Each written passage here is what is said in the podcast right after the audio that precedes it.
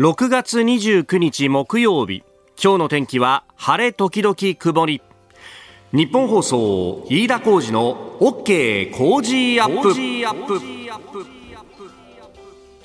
朝6時を過ぎました。おはようございます。日本放送アナウンサーの飯田浩二です。おはようございます。日本放送アナウンサーの新業一華です。日本放送飯田浩二の OK 工事アップ。この後8時まで生放送ですえー、今日はすでに日本屋上の時計24.4度。まあ今日も蒸し暑いね。86%ですから湿度はね。そうですね、えー、今日はしかし気温が上がるそうです。この後ですねまあ10度近く上がりまして、東京都心予想最高気温33度。33度ですよ。もうね、熱中症、本当に要警戒という感じになってます。はい、あのもうこのね、えー、日が上がってくるともう現場に向かう,、う作業をする人たちをねちらほらあのタクシーだから見かけたりなんかするんだけど、はい、結構ねもこもこの服を着ていてあの空調服ってやつね。ええー、あのちっちゃいファンがこう脇についててそれで風を送ってくれるっていうね、はい。はい、あれ出たての時に確かこの番組でもお私実際来てリポートしたりなんかしたことありましたけどあれ涼しいんだよね。やっぱあの汗がね、はい、えー、気化するところで熱をちょっと取り去ってくれるっていうのはあ結構効くもんだなと思うんですけれども、まあそうは言ってもね、それで汗が結構蒸発していくということですから、えー、水分と、それから塩分と、ね、えー、補給をしながら今日もぼちぼちやっていきましょう。ね。えー、そして、まあ、あの、会社に来てですね、まあ、新聞がざっとこう並べてあるんで、ばばっとこう一面何かななんて見ていると、今日はスポーツ新聞がね、真っ赤に染まってますね。えー、大谷、大谷、大谷、大谷、大谷と、えー、エンゼルスの大谷翔平選手のその活躍ぶり、えー、4紙一面トップということで、サンケイスポーツ、大谷初、えー、登板日2発、えー、キング独走6本差27号28号月間13発ということでありまして、えー、現地27日のホワイトソックス戦でね、えー、4対2でエンゼルス勝ったということですが大谷選手は登板して、えー、2番投手とね、えーホームラン2本。で投手では6回を3分の1を4安打1失点10奪三振というねいやー、すごいね。本当ね。あのー、野茂さんが海を渡ってからもう25年以上が経つということですけれども、これだけこのメジャーっていうものも、まさにメジャーになったというかですね。えー、えー、もうなんか、うん、特別な話題でなくなったっていうのがすごいよね。まあもちろんこの大谷選手がこうやって活躍すれば特別な話題になるんだけど、はい、あこれでね、じゃああの、大谷が大活躍してるから特番するぞ、みたいな、あのー、いい時だけのなんちゃら放送はですね、よくそういうことを昔はやってたんで、それを考えるとね、だいぶ変わったよなというね、ことですよ。だって、あの、野茂さんが行った時は、もうアナウンサー行けって言って、野茂さんの最初の登板試合、私ラジオで車の中で聞いてた覚えがあるもん。あ、そっか、アメリカっていうのはこうやって、あの、昼間に野球あるんだなと思って聞いてたんだけど、それは時差があるから昼間に決まってんだろうって話なんだけどさ、そういうことすらなんか新鮮だったっていうね、ところから、もう今はね、あ、あ、大谷の試合でしょ西海岸だからこの時間だよねみたいなことをこう朝来てもスタッフが普通に喋るっていうね、えー、私あの駆け出しの頃っていうのはちょうどあの松井秀喜さんが、はい、えー、ヤンキースに行くっていうようなその前後ぐらいのタイミングだったので、えー、あの当時は日本放送はですねあのメジャーリーグトゥデイっていう番組で毎回速報をもう各番組で入れるという感じで。で、これが、だから、あの、東海岸、西海岸で、はいはい、試合の終わる時間とかも違うじゃないですか。すね、東海岸の方が早く終わるわけですよ。うんうん、だから松井さんの試合は早く終わって、大体もう、あの、結果もあって、で、その実況の音声も、うん、できていて、で、それをこう、挟み込めばいいんだけど、問題は西海岸で、イチロー選手の試合っていうのがですね、えー、これが、あの、終わるのが結構、遅くて、下手をすると、うん、あの、午後にかぶってきたりするんですよ。で、あの、全国ネットをやっていること、番、あの、録音番組があったりなんかして、で、それがですね、あの、ギリギリで生の情報を入れましょうっていうことがあったんで、えっ、と、確か2時とか3時とかですね、そのぐらいの時間帯に、各局に、あの、この時間に流しますんで、テープで撮ってくださいね、みたいな。そういうこう、あの、全国ネットの LINE をその時間だけ拝借してみたいなことがあって、はいはい、だから、あの、その時間までに、完成版を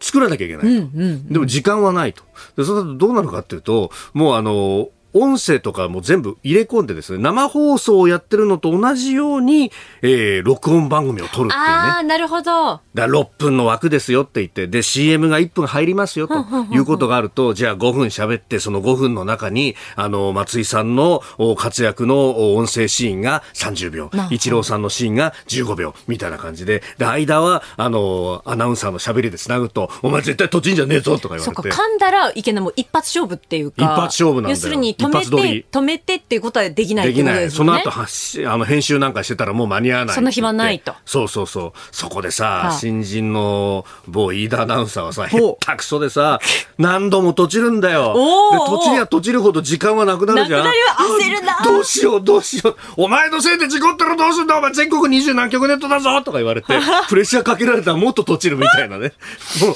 悪循環だ。そうそうそうそうそう。もうね、なんか、あの、メジャーの話題が出てくると、うん、その胃がキリキリ痛みながらやっていたっていうのね、そんななんか、苦い思い出があって。本当に、脇汗かくよなというね。いや いや時代は変わったもんでございます。ここが気になるのコーナーです。スタジオ長官隠しが入ってまいりました。まあ、スポーツ新聞はね、大谷翔平選手一色という感じですが、えー、一方で一般紙はね、バラバラという感じであります。えー、朝日新聞は転職促すお祝い金調査へ、えー、介護医療保険の人材紹介業者ということで、えー、紹介手数料を、まあ、あね、人が欲しいというところが、うん、まあ、まず払って人材紹介業者で、人材紹介業者は転職した人に対して、えー、転職したらお祝い金を渡すということ。まあ、これ、あの、指針で、えー、21年、だから2年前の4月から禁止にはなってるんだけど、罰則がないということで、まあ、違反行為で紹介料稼ぎというふうに、こう、見出しがついております。えー、それから読売は闇バイト強盗指示役初の逮捕へということで、えーまあ、フィリピンの、ね、入管施設にいて、まあ、そこからあ移送され、えー、逮捕された今村あ清人被告について、えー、今すでに、ね、窃盗罪で起訴されておりますが強盗容疑で再逮捕する方針ということであります。えー、そして毎日新聞は、まあ、あ特集記事ですけれども自由診療望みかけという、えー、栃木の末期がんの患者の方が緩和ケアに移行に衝撃というですね、えーまあ、特集の記事であります、まあ、健康情報の代償という不安社会というね、えー、特集の記事、まあ、これあのいろんなその民間療法的なものがあネット上にいろいろ出ているけれどもという話であります。えー、それからですね、あのー、香港で、えー国家安全維持法、国安法施行から明日で3年になるということで、まあ、そのルポルタージュ、産経新聞一面であります。えー、産経はこの3年前にね、6月30日、国安法が施行されたということを報じる紙面で、えー、真っ黒いところに香港は死んだというふうに紙面を作ったということを、私もあの当時それを紹介した覚えもありますけれども、まあ、あの当時、もっともっと前からですね、えー、2019年の民主派のデモの段階から、えー、ずっと中に入って取材を続けている、えー、藤本金也さんという記者の方この方、確か、えーと、ボン上田国際報道省もこの一連の香港報道でおとりになったことを記憶しておりますが、えー、またですね、えー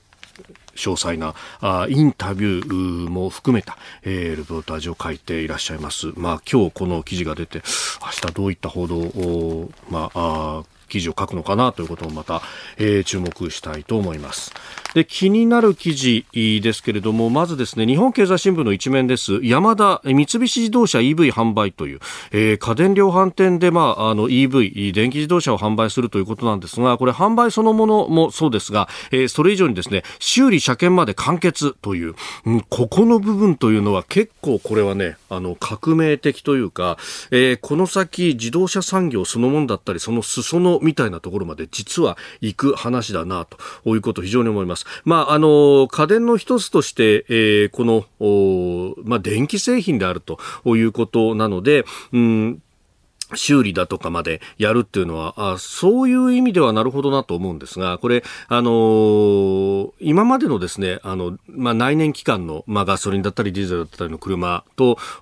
違って、、えー、専用の工場でですね、あのー、まあ、一個一個分解してとかそういうのよりは、あの、解析機にかけてコンピューターでやるということになると、今までのその、修理点網だったりとか、あるいはね、これ実はその、自動車保険とかの話にもつながってくるところで、えー、まあ、その特約点網みたいなものっていうのが、各保険会社ごとに、まあ、あの、あったと、あったとか、今も存在するわけですよ。えーね、あの車が故障した時とかって、えー、そういうところに持っていくじゃないですか。で、あの保険が効く効かないがあるんで、保険会社に相談をして、その系列のところでやってもらうみたいなことっていうのを、まあ普通にやってたんですけれども、これがですね、えー、こうやってあの EV の時代になっていくと、その既存の特約天網というよりは、えー、集約して大型の機械があって、で、そこでコンピューターで全部解析しちゃえるみたいな、えー、ところの方が有利になってくるということになると、これは実は、あの、自動車メーカーそのものっていうよりも、そこに連なるいろんな業界が影響を受ける話、ヤマダがそこに入ってきたっていうのはなるほどなと、えー、メーカー主導流通に転機というふうに、えー、日経、えー見出し立ててますけれども、流通だけじゃなくて、そのアフターメンテナンスの部分っていうのが、これは相当変わるぞという記事であります。ここが気になるでした。ここが気になるプラス。この時間からコメンテーターの方々ご登場です。今朝はジャーナリスト鈴木哲夫さんです。おはようございます。はい、おはようございます。よろしくお願いします。お願いします。はい。さああ、国会は閉まりましたけれども、マイナンバーカードの問題をめぐる閉会中審査がね、えー、行われると、来月5日水曜日に開催へというニュースだそうです。はい、うんとあの今、世論調査ね、マスコミの各社世論調査の中で、実は一番その、えー、岸田内閣のおまあ、支持が下がってる、足を引っ張ってるっていうのかな、それは、このマイナンバーカード問題じゃないかとも言われてるぐらいですよね。まあ、かつては、以前は増税とかいろんなこともあったんだけども、はい、やっぱこう、生活に直結している問題ですからね。で、いや、実は僕ね、ちょっとやっぱりこう、対応がまずいなってすごく思うのは、その、えーえー、いわゆるこれ、あの、総点検するんだって言って本部作りましたよね。これ、うん。はい、あの、岸田さんがまあ主導的にという感じでね。うん、えー、だけどこれね、あの、実は自民党の、え幹部とかいろんな人聞いてみると、今までマイナンバーカードで岸田さんってほとんど何もしてないんだってね。あ、そうなんですね。うん、あの、よく言えば、はい、河野さんにもう全部任せるよ。だけれども、逆の言い方をすれば、はい、もう全く何もやってなかったと、うん、いうのは、それはもう事実としてはやっぱり、その、接触してなかったのは間違いないようですね。でそれで、まあ、ここへ来て、やっぱここまでマイナンバーカードが問題になる支持率にも影響してくるってことで、はい、まあ、あ急遽みんな集めて、あの、このき総点検の本部を作ったと。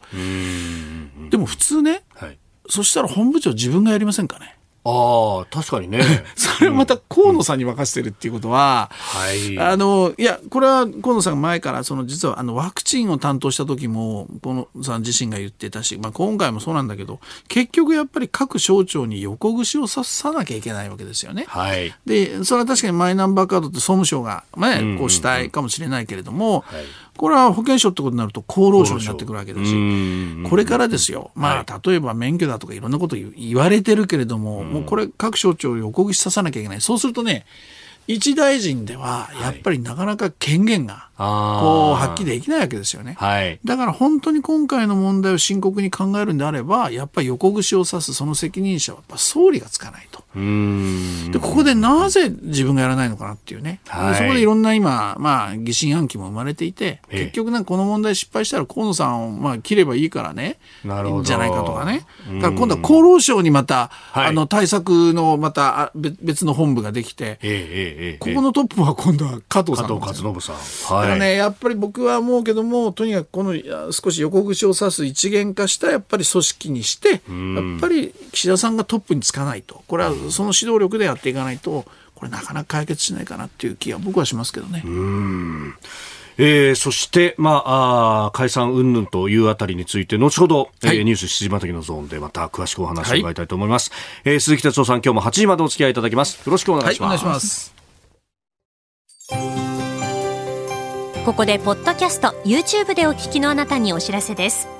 ラジオ局日本放送飯田浩司の OK コージーアップ週末増刊号を毎週土曜日の午後に配信しています。1週間のニュースの振り返りニュースの予定やコメンテーターのラインナップをご紹介しています。後半には Cozy up コメンテーターがゲストと対談するコーナー。今月はジャーナリストの佐々木俊尚さんと北朝鮮による拉致被害者家族連絡会代表の横田拓也さんに登場いただきいまだにすべての拉致被害者が帰国していないこの問題について伺っていきます。週末もぜひチェックしてください。あなたと一緒にニュースを考える飯田浩二の OK 工事アップ。コメンテーターの方々と7時をまたいでニュースを掘り下げます。えー、今朝はジャーナリスト鈴木哲夫さんです。引き続きよろしくお願いします。はい、ますまず株と為替の値動きをお伝えしておきます。えー、現地28日のニューヨーク株式市場ダウ平均株価は前の日と比べ74ドル8セント安い3万3852ドル66セントで取引を終えました。ハイテク銘柄中心ナスダック総合指数は36.08ポイント上がって1万3591.75でした。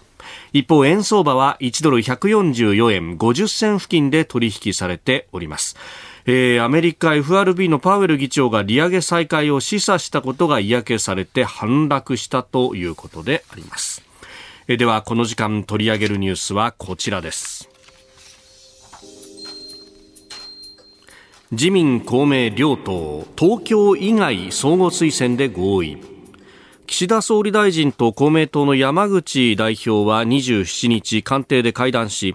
次期衆院選の協力維持を確認しました。東京都内の候補者調整をめぐって両党の関係は悪化しましたが東京以外での相互推薦に基本合意となりました。自民党としては東京での協力復活を引き続き働きかける方針です。まあ、合意文書が交わされてというところですけれども、うんうん、この一連の流れこれね、あのー、まあ、いろんな見方もありますけれども、私がやっぱり公明党の、まあ、幹部とか中枢取材している限りでは、ええ、あの少しこう問題の捉え方を整理した方がいいと思うんですね。でやっぱりどうしてもあのこの東京での協力東京東京っていうキーワードがすごく出てくるでしょ。そうですね、うん、で確かに東京は東京で揉めていて、え、あのこれちょっと後お話しますけど、なんだけども、うん、実は公明党はその東京の問題じゃなくて公明党そのものがね、はい、やっぱり今その置かれてる立場とか、今の党の勢いとかそういうものを考えた時に非常にやっぱり今まあ大きなねえーまあ、節目に来てて、はい、ここで頑張らないかんっていう、まあ、ある種の起死回生じゃないけどもそういう状態にあるっていうまずことなんですよね。だから、はい、あの一連の国政選挙でもなかなか比例票が減ってきたり、はい、それから統一地方選挙でもなかなか苦戦したと。でそういう中で実はむしろ東京というよりもこの公明党の一番ポイント、僕大阪だと思うんですよ。うん、でここはあのご存知のように維新が躍進した、はい、で維新が大阪市議会なんかでも単独過半数取っちゃった。もうう、ね、もうややりやりたい放題やれるわけですよね。市議会、府議会両方過半数取ったそうです、そうすると、うん、今までその実は関西では公明党っていうのは、やっぱ関西も牙城だったわけですよね。上昇関西そうそうそうそう、で、うん、大阪で4つ、兵庫で2つ、衆議院議員は6議席持ってるわけですよね、小選挙区で。小選挙区で、うん、でもおそらく、ここまで維新が調子上がってくると、維新の中にもやっぱり主戦論があって、はい、いや、選択肢を示すべきだと、はい、あのつまり候補を立てて公明党と戦うべきだっていう意見があったり、それから、これは、あの、実は統一戦の後、僕、吉村さん、吉村ちょっと直で話したり、馬場代表とも直でね、ちょっと番組で話したけども、やっぱりそういう声はあるので考えたいというふうにもすでに言ってたんですよね。そうなるとね、やっぱり公明党苦しいんですよ。その維新の勢いがあるとね。だから、そういう意味では、この辺で例えば本当にやられちゃったりとか、どうなるかわからない、という中でですよ、じゃあやっぱり選挙区は他にも持っとかなきゃ、いくつか持ってた方が全国ね、はい、いいねとか、だからそれで例えば28区、東京28区もちょっと欲しいみたいな話が出てみたり、えー、それからやっぱりそういう意味でこれから戦っていく中で、その維新なんかとも戦って、もしくは水面下の交渉も僕はかなり高度な交渉は僕はやると僕は思ってますが、なるほどだけど、そういうあのことやっていくために、やっぱ公明党って存在感をがっと示さなきゃいけない。で、やっぱ公明党の支持者たちのまあ結束ですよね。ここは本当本当もう瀬戸際だと頑張らないかんっていうねそういう意味でもやっぱりもう強気で結束しなきゃいけない。うんうんそういうものがやっぱり背景にあるわけですよね。なるほど。だから単に東京で一つ揉めてる揉めてないって話じゃなくて、ね、もともとね、その大阪で維新がなぜ公明のね、えー、候補が出るところに立たないかっていうのは、それは国政の話っていうよりは、大阪府議会、市議会の話だったわけですよね。うん、そうそう、府議会は、あの、維新がが半数取ってると、うん。だけど市議会で過半数なかったから、はい、例えば例の都構想とか、いろんなことやるときには、はい。うん、どっかの協力をもらわなきゃうんうん、大阪市議会は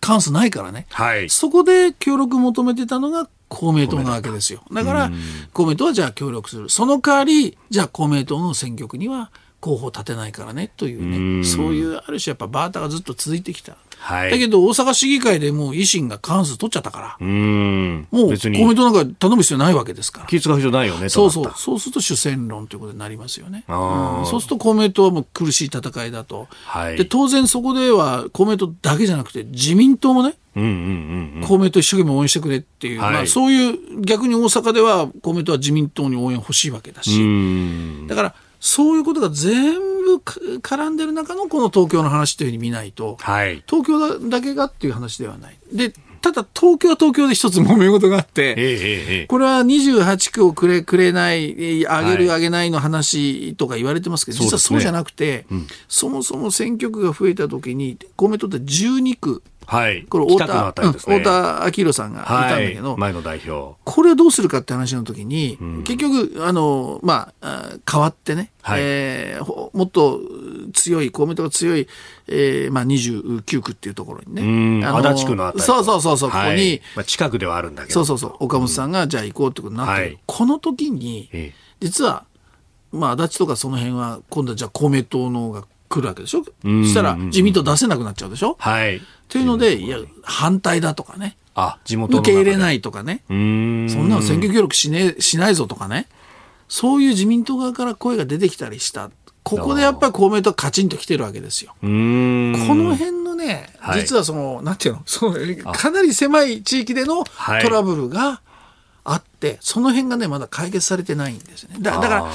東京の問題は東京の問題でそういうね、ちょっと大元の12区からどこへ移すかっていう時に少し嫌な関係になってるんですよ。それが今もう引いてるっていうのは。しかも地元のっていうね、ところよりも結構幹部の人がそういうこう発言をしちゃったりすると、うん、おいおい何やってんだよこれね、あの、いや、まあ、もう知ってる方もよく知ってると思うんだけど、うん、もう幹部が、いや、選挙なんか協力しないって言ったとか言わないとかね。なるほど。それで、これツイッターなんかで、あの、ややり合ってますよ。だから、はい、そういう意味では、だから公明党からすると、もっと東京都連、自民党のね、そこはしっかりなんでまとめてくれないんだ、なんていう、やっぱり幹部が反感持ってるし、自民党からすると、いやいや、それは足立は足立だって自分たちでしっかりやりたかったのになんで、なんて話もある。だから、実はこれ個別のかなり小さな、小さなと言っちゃいけないけど、そこはそこで揉めてるっていうのがあります。だだけど、この事項の問題はやっぱり公明党の今の、あの、まあ、党の勢いとかいろんなもの、あの、置かれてる立場から、やっぱり、はい動いてる。そういうちょっと全体的な捉え方をしないといけない。だから大阪が片付けば東京片付くかもしれない。ああそうかそうか。そういうロジックになるわけですね、ねうん、じゃあ大阪は維新と公明でこそこそやるの？とかね、うんうんまあ、この辺がポイントになってくると思いますね、はいまあ、自公の関係、そして、まあ、大阪ではこう維新と絡んでくるとい。うことになると、まあ、ちょっと前までだったら、なんかこう、維新と自民党っていうのは、ある意味こう、ちょっと意思疎通があったりなんかして、菅さんね。菅さん。はい。だから菅さんと松井一郎さんのね、えー、もうこれは要するに自民党が野党の時から菅さんは、はい、あの大阪に通ってね、野党の時ですよ、自民党が。あ、そうなんですね。そうそう。そっかそっか、維新が一番最初動き出して、こんな太田と不正じゃダメだと、うん、で、いろんな人担ごうとした時期。そう、その時にも菅さんはもうあの月1ペースぐらいで大阪通って、で、松井さんといつか一緒にやろうなって関係つないできてるわけですよ。あそう、うん、ある日僕のがキャスターやってるテレビ番組に菅さんがもうバタバタっと本番前に来て遅れて。で「今日どうしたんですか?」いや大阪行ってたんだよ」っつってね「何しに行ったんですか?」って「いや維新とねなんて僕聞かされたことあったけどだからそういう意味ではやっぱ強固なパイプがあったから、はい、ななんか公明党と例えば維新が喧嘩しても、うんうんはい、うまい具合にそこに自民党も絡んできてる。そんなことできた。それからさっき話したの自公の関係でも、はい、やっぱり自公の間にパイプがあったわけですよね。でよく菅さんとそれからあの公明党の最大の支持団体の、はい、えー、創価学会の幹部のね、えー、副会長さんの名前が取り沙汰されるけどそれだけじゃなくて、はい、まあ、もうはっきりもう言っていいと思うけどもあの引退した太田昭宏さんね前のはい、前の代表あの元代表、ま、国交大臣もやった、太田さんと安倍さん。これは本当につながってました。ああ、そうだったんですね。うん、だから、あの、よく、まあ、よく聞かされたじゃないけど、安倍さんと、なんかやっぱり揉めたりいろんな時になると、太田さんが行って、安倍さんと話を一対一でしてるんですよね。で、それ以外に、あの、例えば幹事長レベル、国対レベルでも、ああの、ね、まあ、いっぱい、例えば自民党の大島さんと、その、まあ、公明党の漆原さんとかね、ウルさんとかね。いや、あったんですよ。だから、そういうのが今ない。ないんです本当に。だから受け継がれてないんですか受け継がれてないですね。だからまあ何人かもちろん間に入ってる人いるんだけどもあの、今の幹部たちでね、えー、えー、この辺のパイプがやっぱり薄いっていうのもそのなかなか事故が乱れるね。あ僕が原因だとパイプがないっていうのはすごい大きいと思いますよ。もうそうするといきなりその幹部同士のオフィシャルなところに、うんまあ、幹事長同士とか、うん、代表と総裁とか、そうなっちゃうと。いやそれは無理でしょ。細かいところまで詰めらんないですよね そこでね。うんうんだけどまあこれをきっかけに自公の関係見直すべきじゃないかっていうねある種主戦論みたいなのもあるし、ほらこの番組で平沢勝栄さん自民党の電話でつないだ時に、い、や公明党の協力なんかなくても勝てる自民党じゃなきゃダメだって平沢さん言ってたじゃないですか。平沢さんのところは地盤も硬いし、いやそれでまあどうして戦ってきたからね公明党と。あ,、ね、あの時もねあの昔々の。山口の総さんと戦ってね。いやそうですよね、うん、だからそういう主戦論も出てきてるんだけど、じゃあかといって今本当に関係崩してね、はい。えー、例えば自民党がね、えー、全員当選できるかっていうとやっぱり相当厳しいわけですよ、公明党の協力がないとねそういうとこも出てくる。だからなんていうのかな主戦論とか僕はあの正論ではあると思う。その本本来ならやっぱり分かれてしっかりお互いやるべきだっていうのは僕は一つの論だと思うけど、現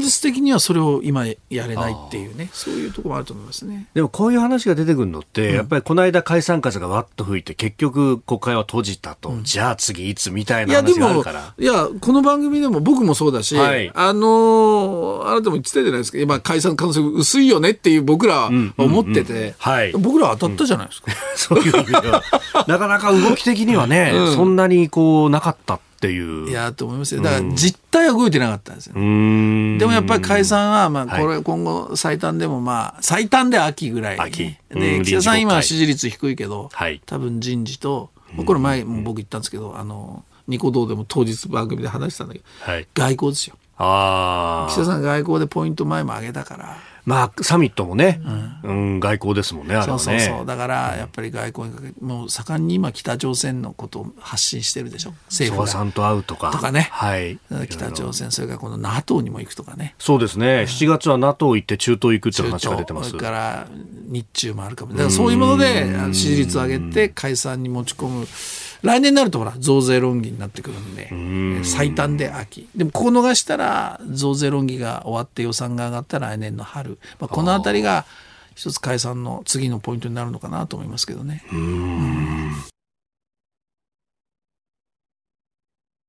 おはようニュースネットワーク。東京有楽町日本放送キーステーションに全国のラジオ局21局を結んでお届けいたします。時刻は7時11分を過ぎましたおはようございます。日本放送アナウンサーの飯田浩司です。今朝のコメンテーターはジャーナリストの鈴木哲夫さん。取り上げるニュースはこちらです。プーチン大統領ワグネルの活動費について全額国費と主張。ロシアのプーチン大統領は現地27日国防省の軍関係者との会合で反乱を起こした民間軍事会社ワグネルに対して去年5月から今年の5月までのおよそ1年間戦闘員の給与や報奨金として860億ルーブル日本円にしておよそ1400億円の国費を支払っていたことを明らかにしました。使途に不正がなかったか調査する考えも示しています。一部報道ではプーチン大統領はワグネルの資金の流れを明らかにすることでプリゴジン氏の評判を失墜させ国内での影響力の排除を狙っていると報じられておりますまあ、これね、先週末ガガガッとこう動いて。いやもうバタバタっと動いて、バタバタっと収束した感じでね、あのーそうなると、これ最初からなんか、あの、いろんなことができてたんじゃないのって逆に思っちゃったりするような展開でしたよね。だけどやっぱりロシアの中がやっぱりいろいろごちゃごちゃしてるっていうのは、一旦ですけどやっぱりそれが見えましたよね。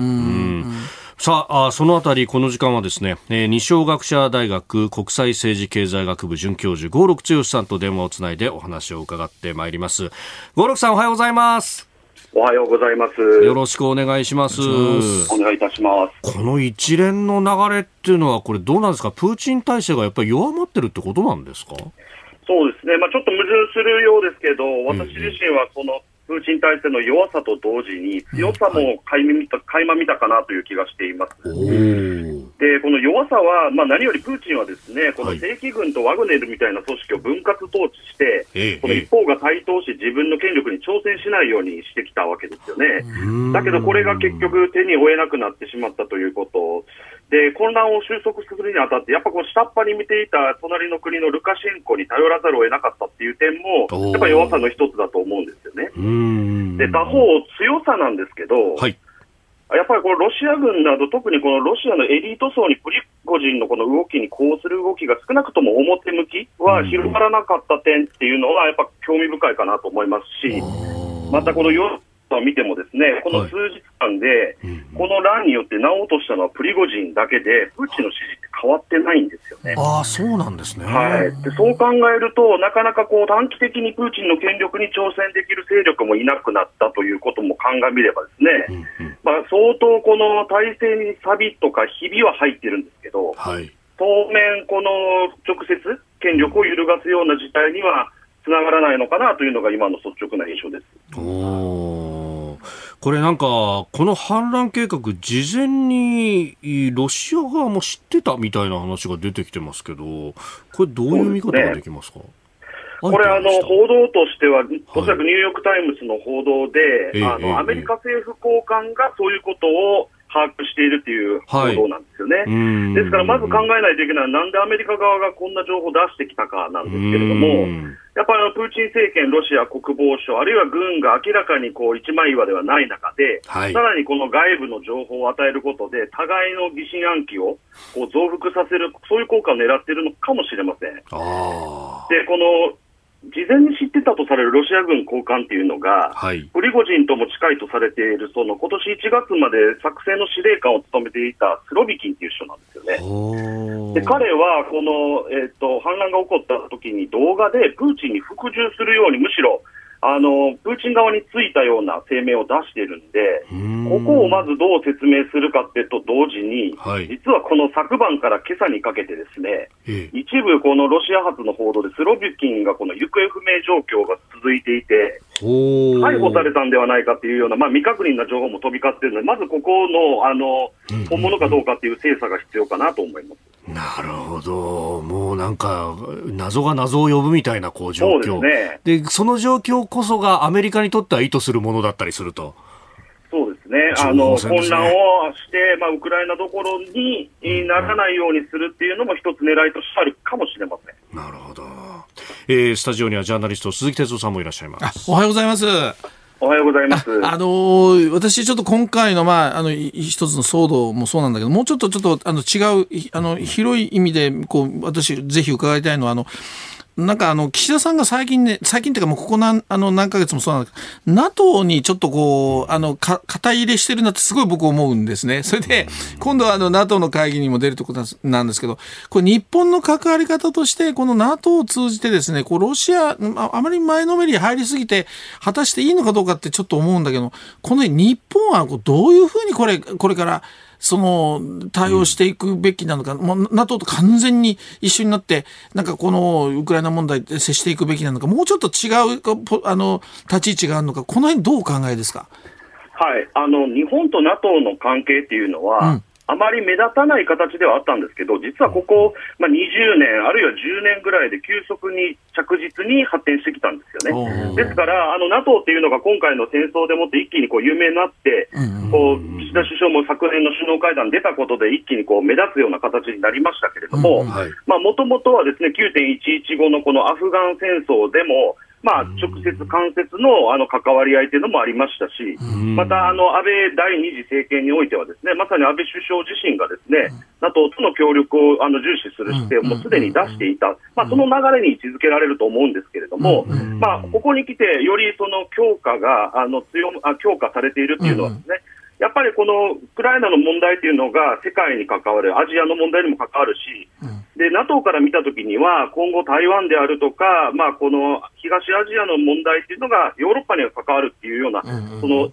それぞれの地域の安全保障の連動性ですよね。でこういったときに、このそれぞれの同盟国が単独で何かできるってことは、やっぱ限界があるんですよね。ですから、必ずしもその軍事的に日本も対応してないですし、はい、NATO も何かあったときに直接こっちに軍事的に何か関わるってことではないにせよ、うん、例えば経済制裁であるとか、うん、あるいはサイバーの面であるとか、宇宙の面であるとかですね、うん、その直接的なハードな戦闘以外の部分で、平時からあの協力関係を構築しておくってことには、すごく大きな意味があるんだろうと思います。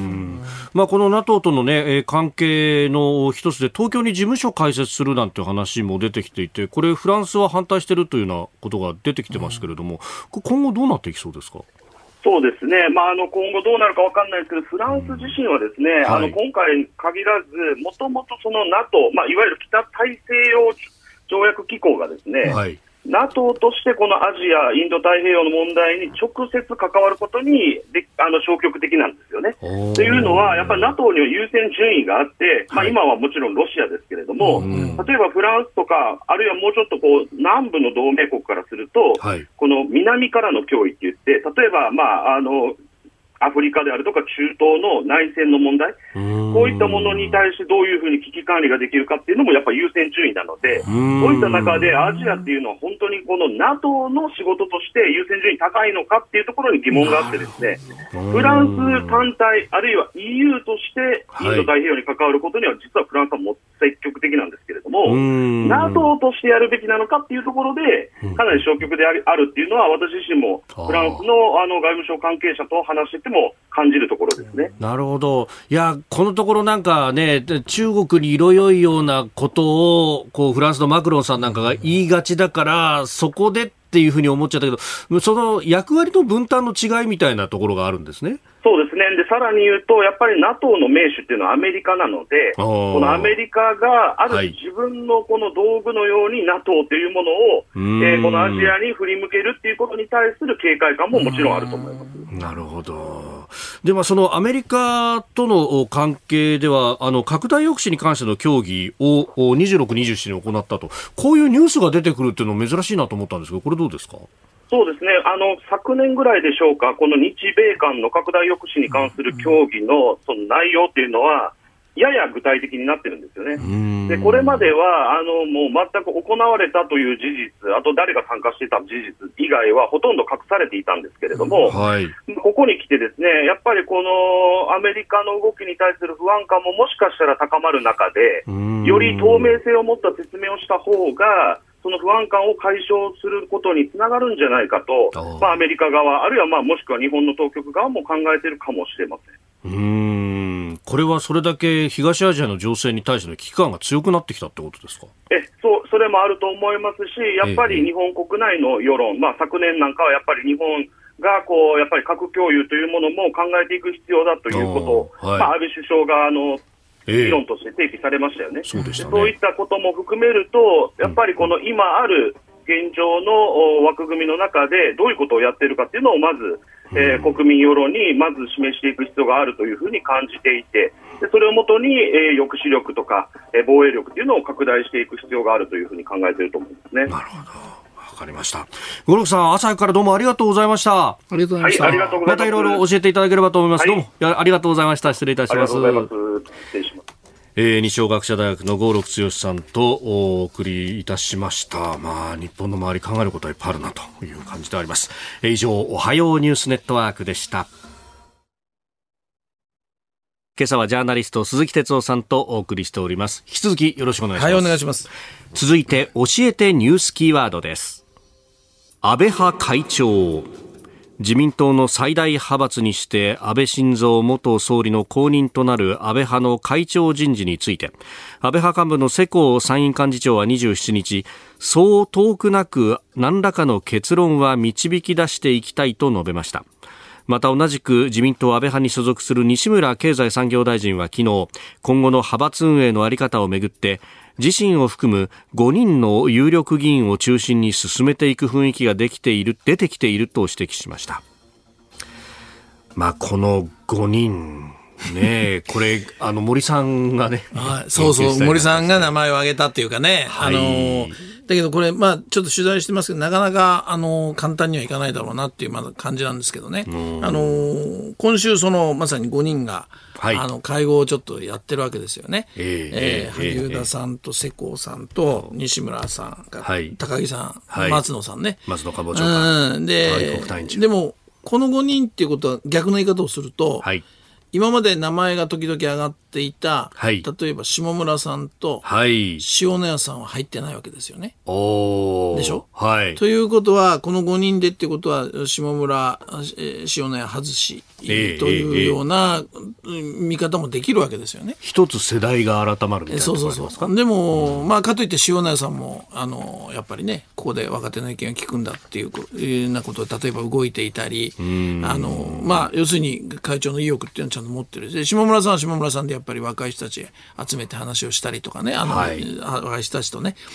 だからまあだけど、まあ、だだからまあでも流れとしてはこの5人がその2人を外していくようななんか流れを感じるんですね。はい、でまあこれからどうなるかってことじゃあこの5人がねよし、じゃあ、君ね、よし、じゃあみんなで彼になんていうふうにはなってないわけですよ。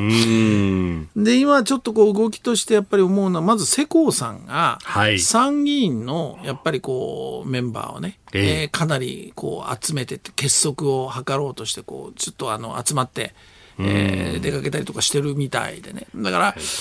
で世耕さんやっぱ会長を狙ってるのかなっていうのすごく思うわけですね。で、えー、例えばもっと言うと今度はじゃあ西村さん、はい、あのここの何日かだけどあの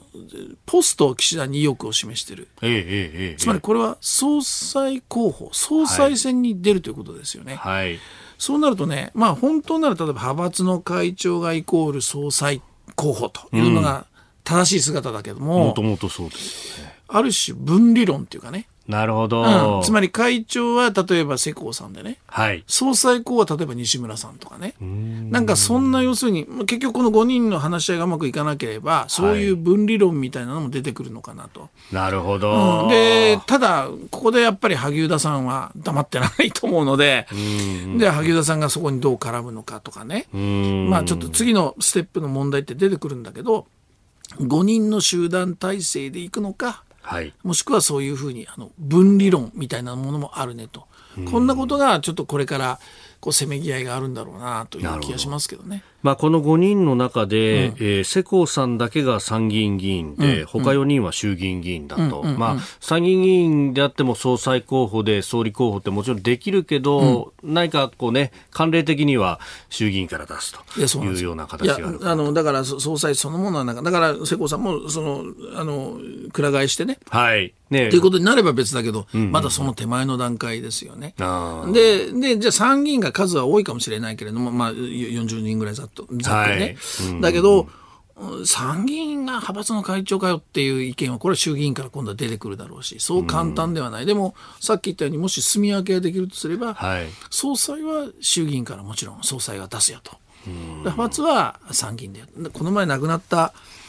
青木幹雄さんなんて実質ね、はい、実質派閥のボスでしたよね。あのだからそういうこともあるのかなと思うけど、まあ、だからそういう意味ではちょっと萩生田さんがポイント、はい、で萩生田さんの実はまあ強みというのも変だけどもあの他の派閥とか党内の他の実力者との関係っていうのがしっかり保っててるの実はこのメンバーの中で萩生田さんじゃないですか。例えば菅さんが萩生田さんの名前挙げてみたりね、はい、菅さん、うん、どっちかというと非主流ですよ、うん、だけどいや将来の総裁候補含めて萩生田さんの名前を挙げてみたり。萩生田さんも閣僚の時にやっぱり、まあ、安倍さんべったりじゃなくて、はい、そうじゃない人たちとも人間、だから党内でのやっぱりそういう人間関係とかパイプってことになるとやっぱり一番強いのは萩生田さんとになりますよね。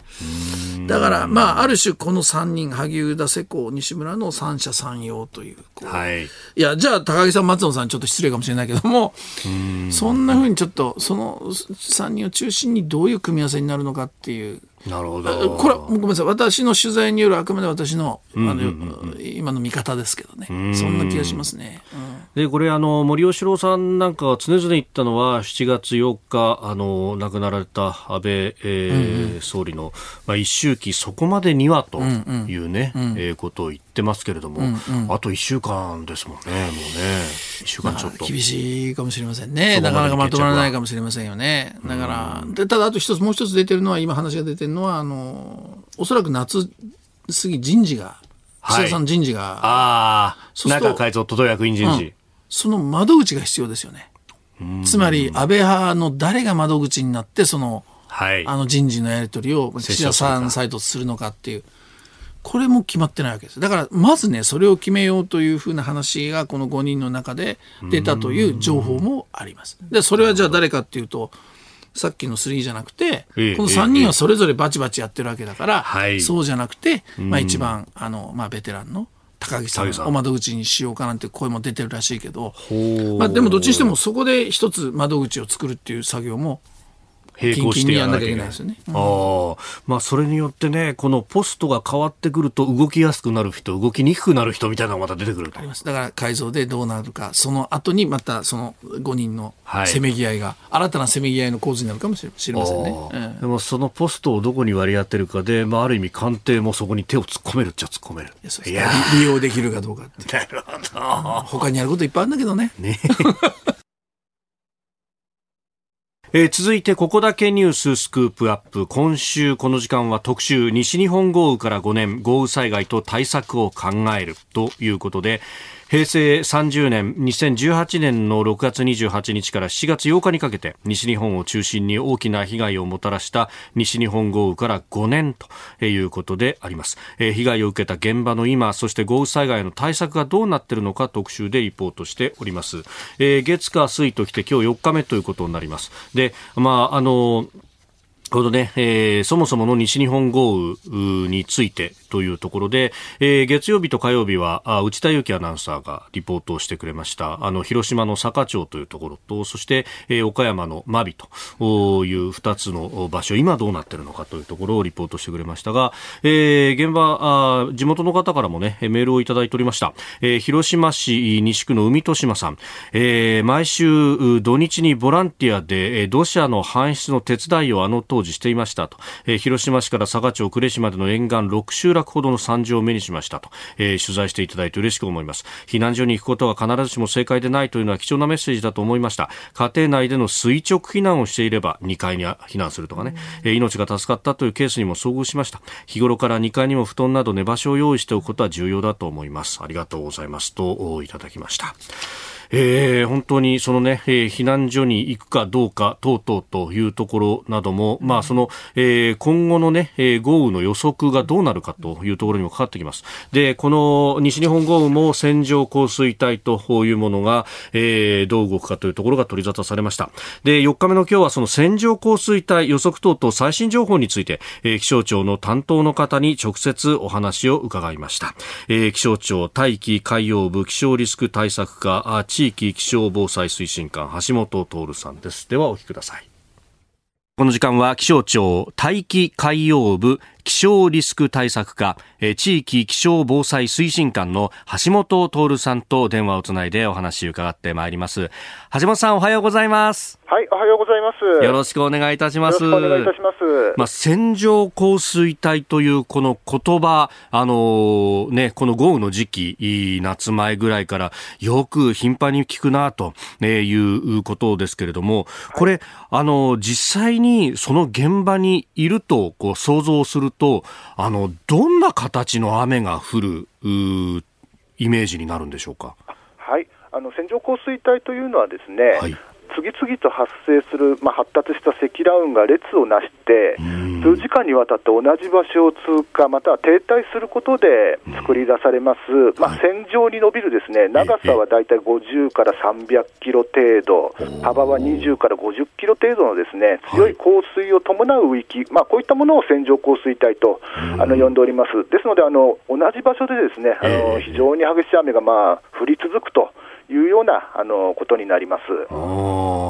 あの今週、いろんな、ね、専門家の方にも伺ってきたんですが、大体、その1時間に40ミリぐらいの雨が降ると、お警報、大雨警報。で、え80ミリぐらいになると、これはあの短時間、えー大雨警報というふうになるんだと教えられたんですが、大体そのぐらいの雨が降り続くというようなイメージなんですか？そうですね、気象庁でですね、えー、あの線状降水帯が発生した際には、ですね、はい、大雨による災害発生の危険度がまあ急激に高まっているということをお知らせする顕著な大雨に関する気象情報というものを発表しておるんですけれども、はい、この情報が発表された地域では、ですね、はい、3時間の降水量が最大でまあ150ミリを超えるようなまあ、大雨になっているということになります。なるほど、やっぱりこう同じ量の雨が降るにしても、こう短時間でこう降り続くのと、こうまあ、あのしとしとしとしと降るのとでは、その影響というのはだいぶ変わってくるわけですか？非常に激しい雨がですね、まあ、数時間に、あのわたって降り続くということになりますと、やはり災害発生の危険度がまあ高まるというところですので、あの気象庁としてですね線状降水帯というまあキーワードを用いて、はい、そのまああの危機感を高めていただくと、そういったところをお伝えしていきたいというように思っているところです。このね、線状降水帯もここ10年ぐらいいろんなところでその被害というものを目の当たりにして、まあ土砂災害だとか洪水だとかいろいろ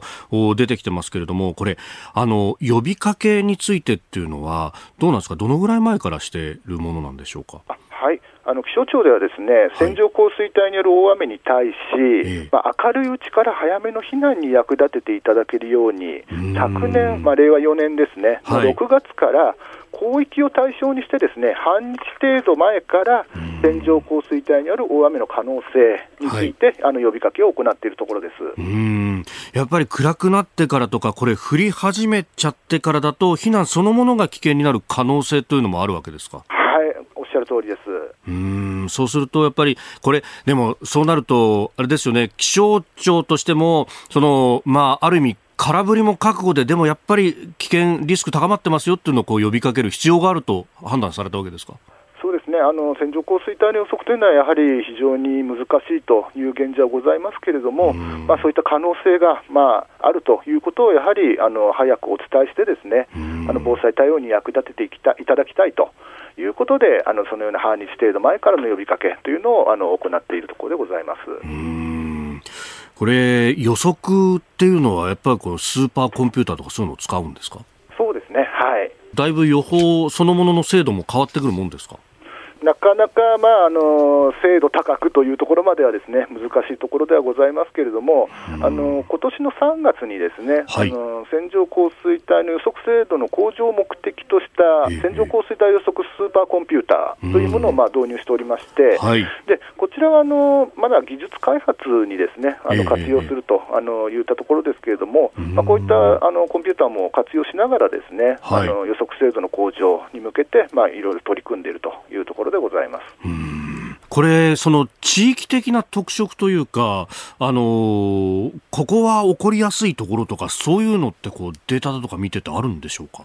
そうですね。あのやはりどこでも起きうるというのがあの正直なところでして、えー、やはりその気象の、まあ、状況によってですね、はい、あの湿った空気が前線に向かって流れ込みやすい地域、例えばあのまあ、梅雨末期のですね、あの九州の方ですとか、まあ、そういったところは確かにあるんですけれども、はい、えやはりこれはもう全国どこでも起こりうると、はい、いうように考えていただければと思います。えー、気象庁大気海洋部気象リスク対策課地域気象防災推進官橋本徹さんのお話聞いていただきました、まあ、最後に地域的にはという話どこでもとおっしゃいながら、まあ、あ九州地域という名前が出てきました。確かにこの、ねえー、西日本豪雨の前の年、えー、平成29年には九州北部豪雨というものがあって、まあ、あの福岡の朝倉のあたりでね、本当に大変、ですね。今もまだ被害っていうかあの復旧続いてますからね。そうですよね。これでも、哲さん、まあ、はい、あの、この仕事されて長いじゃないですか。はい、昔と比べてでもやっぱ増えてますかね、こういう豪雨の、いやいや、もう、いもう異常なぐらい。まま、つまり、もう増えてるのは当たり前と思わなきゃいけない。もっと言うと予測できないっていうのを、当たり前と思って対応しなきゃいけない。で、あの、今、橋本さん、すごくね、あの、細かい話伺って、僕もあれ思ったんだけど、でもね、ちょっと一つやっぱり気になったのはね、はい、例えばその予測するコンピューターみたいなもの、今年の3月に入れてるんですよ。僕なんかに乗せればもうその5年前のね、まさにこの企画の原点だけど、その5年前にね、すぐ入れなきゃ。でね、僕はやっぱり気象庁に対してもっと国がね、はい、あの、予算と人を、うんもう絶対投入するべきだと思ってるし、僕は気象庁内閣府の中において、危機管理というね、部分では僕僕はやっぱり気象庁もっとね、しっかりと予算取ってやっぱりやるべきだと僕は思ってるわけですよ。うん、だから、例えばこれ予測って科学じゃないですか。はい。学問であり科学ですよね。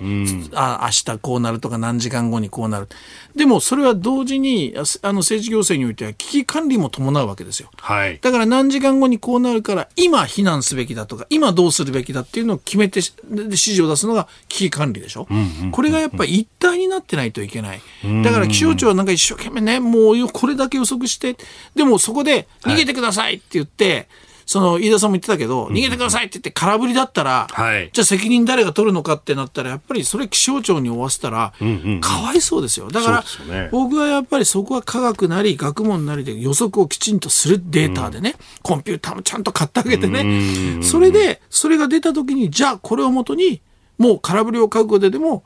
避難指示を出す、命令を出すっていう、うん、これは政治決断。うん、だこういうものがセットにならないと、なかなかこの防災っていうのは、これ雨だけじゃないですよ。はい、地震だって、なんだって、火山だってそうだけど。うん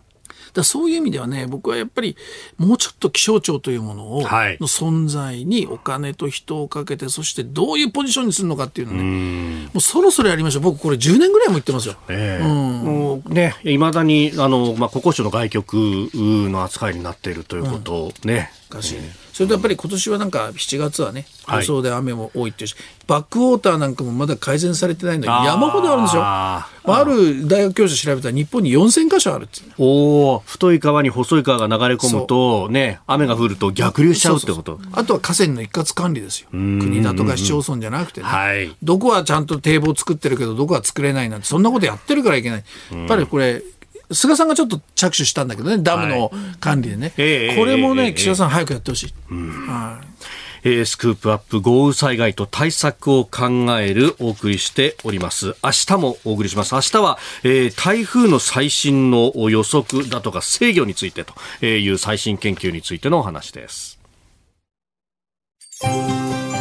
あなたと一緒に作る朝のニュース番組、飯田浩司の OK Cozy up。ニッポン放送の放送エリア外でお聞きのあなたそして海外でお聞きのあなた。今朝もポッドキャスト YouTube でご愛聴いただきましてありがとうございました。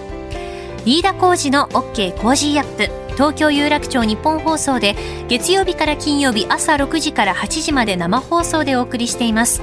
番組ホームページでは登場いただくコメンテーターのラインナップや放送内容の原稿化された記事など情報盛りだくさんです。また公式ツイッターでは平日は毎日最新情報を配信中。ぜひチェックしてみてください。そしてもう一つ飯田浩二アナウンサーが「夕刊富士」で毎週火曜日に連載中。飯田浩二の「そこまで言うか」こちらもぜひご覧になってください。忙しい朝そして移動中ニュースを少し深く知りたい時。ぜひ AM、FM、ラジコはもちろん日本放送のポッドキャスト YouTube でお楽しみください。